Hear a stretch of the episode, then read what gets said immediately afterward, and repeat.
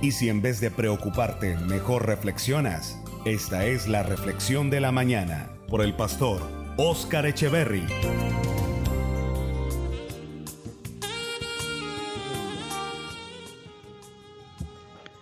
No somos perfectos.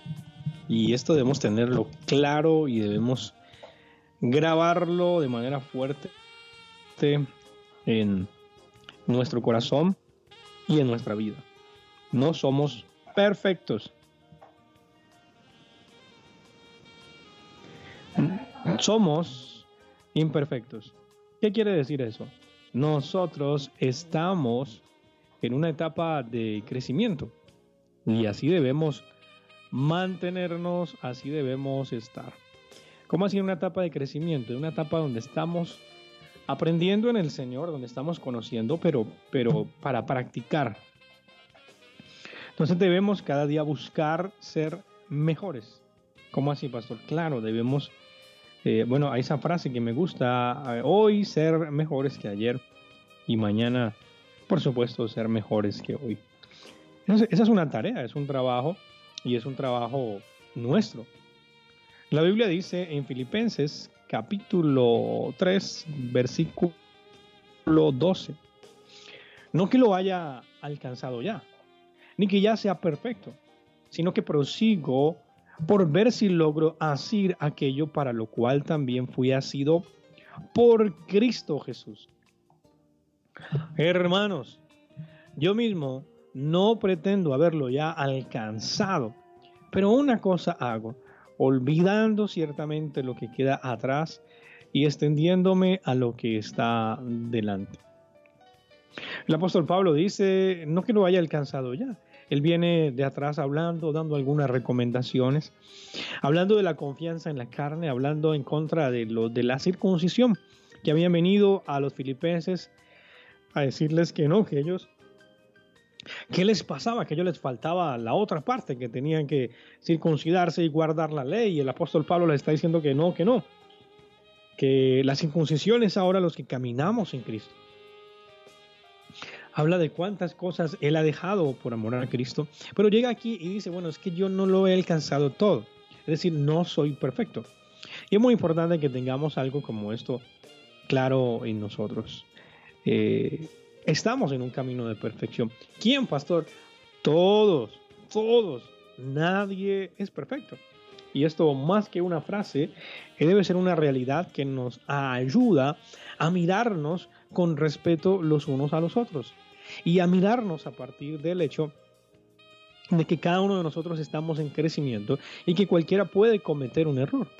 El problema cuando alguien se cree perfecto es que comienza a ver a todos los demás que todos los demás cometen errores, todos los demás pecan, todos los demás fallan, todos los demás son terribles, menos la persona. Y esto va a producir una ceguera eh, espiritual, va a producir una ceguera y una torpeza espiritual increíble, donde termina la persona cometiendo todos los errores que no se puede imaginar, porque piensa que, que es perfecta.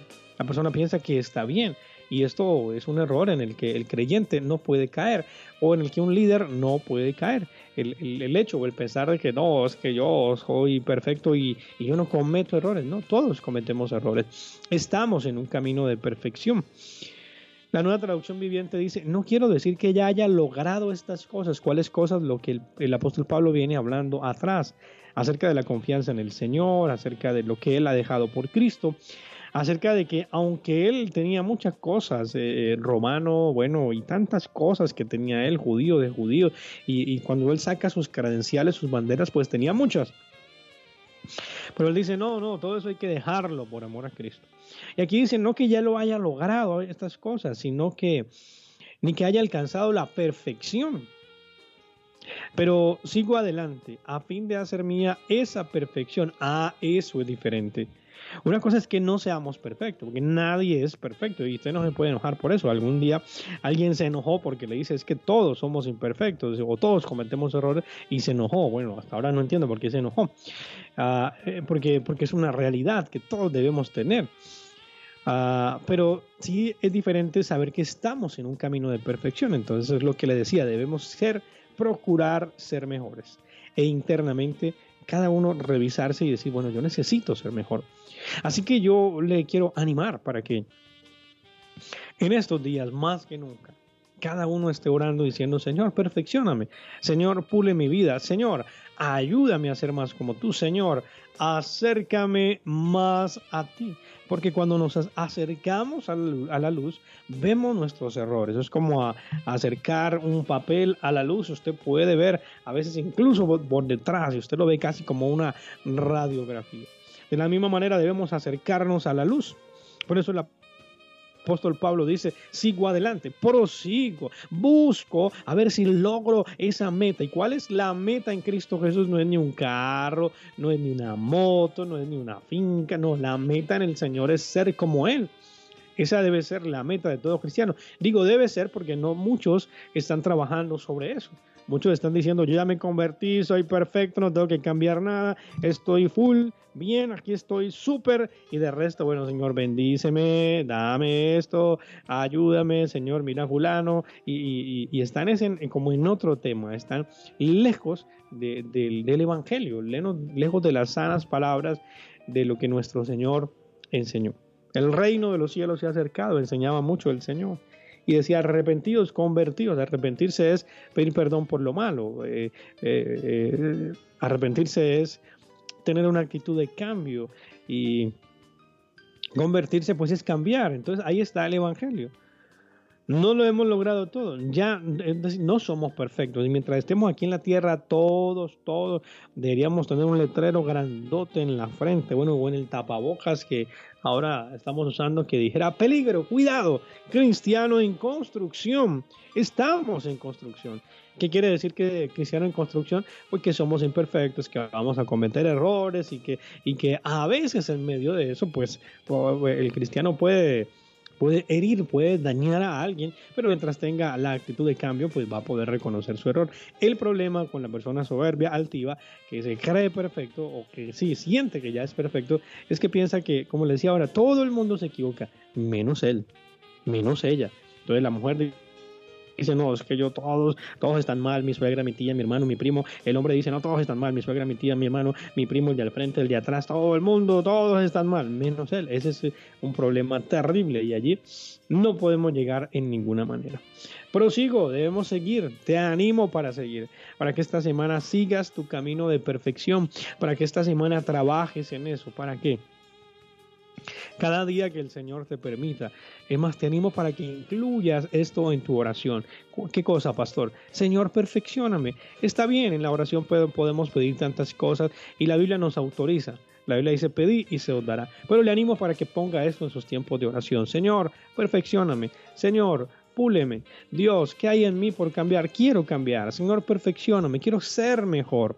Y que podamos tener esto dentro de nuestras oraciones para que lo trabajemos, prosigamos, dice aquí, sino que prosigo, sigamos cada día para ver si logro así. Ahora el apóstol lo pone como una posibilidad. ¿Por qué? Porque es un trabajo, es un esmero.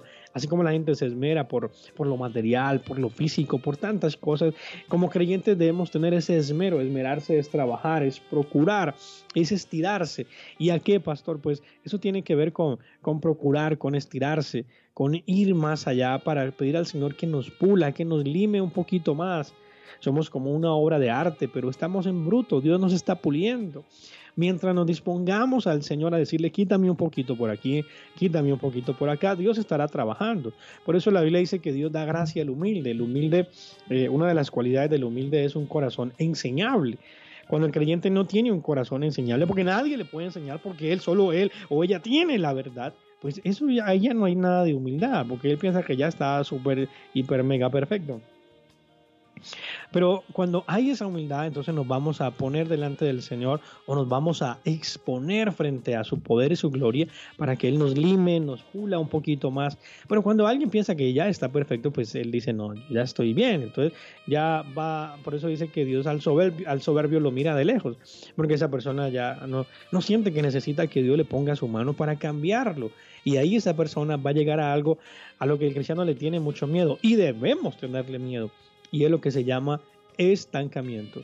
La persona que llegó a un nivel se quedó allí no pudo madurar su forma de pensar, no, no la ha madurado, no pudo cambiar su forma de ser, no pudo progresar en cuanto a su carácter, no ha podido progresar en cuanto ni siquiera su pensamiento es el mismo y porque se estancó por eh, la soberbia de creer que ya era perfecto.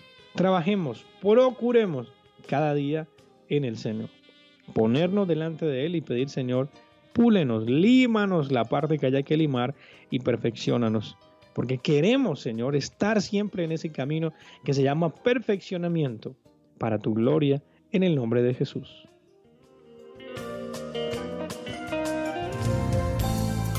No te preocupes, reflexiona. Esta es la reflexión de la mañana.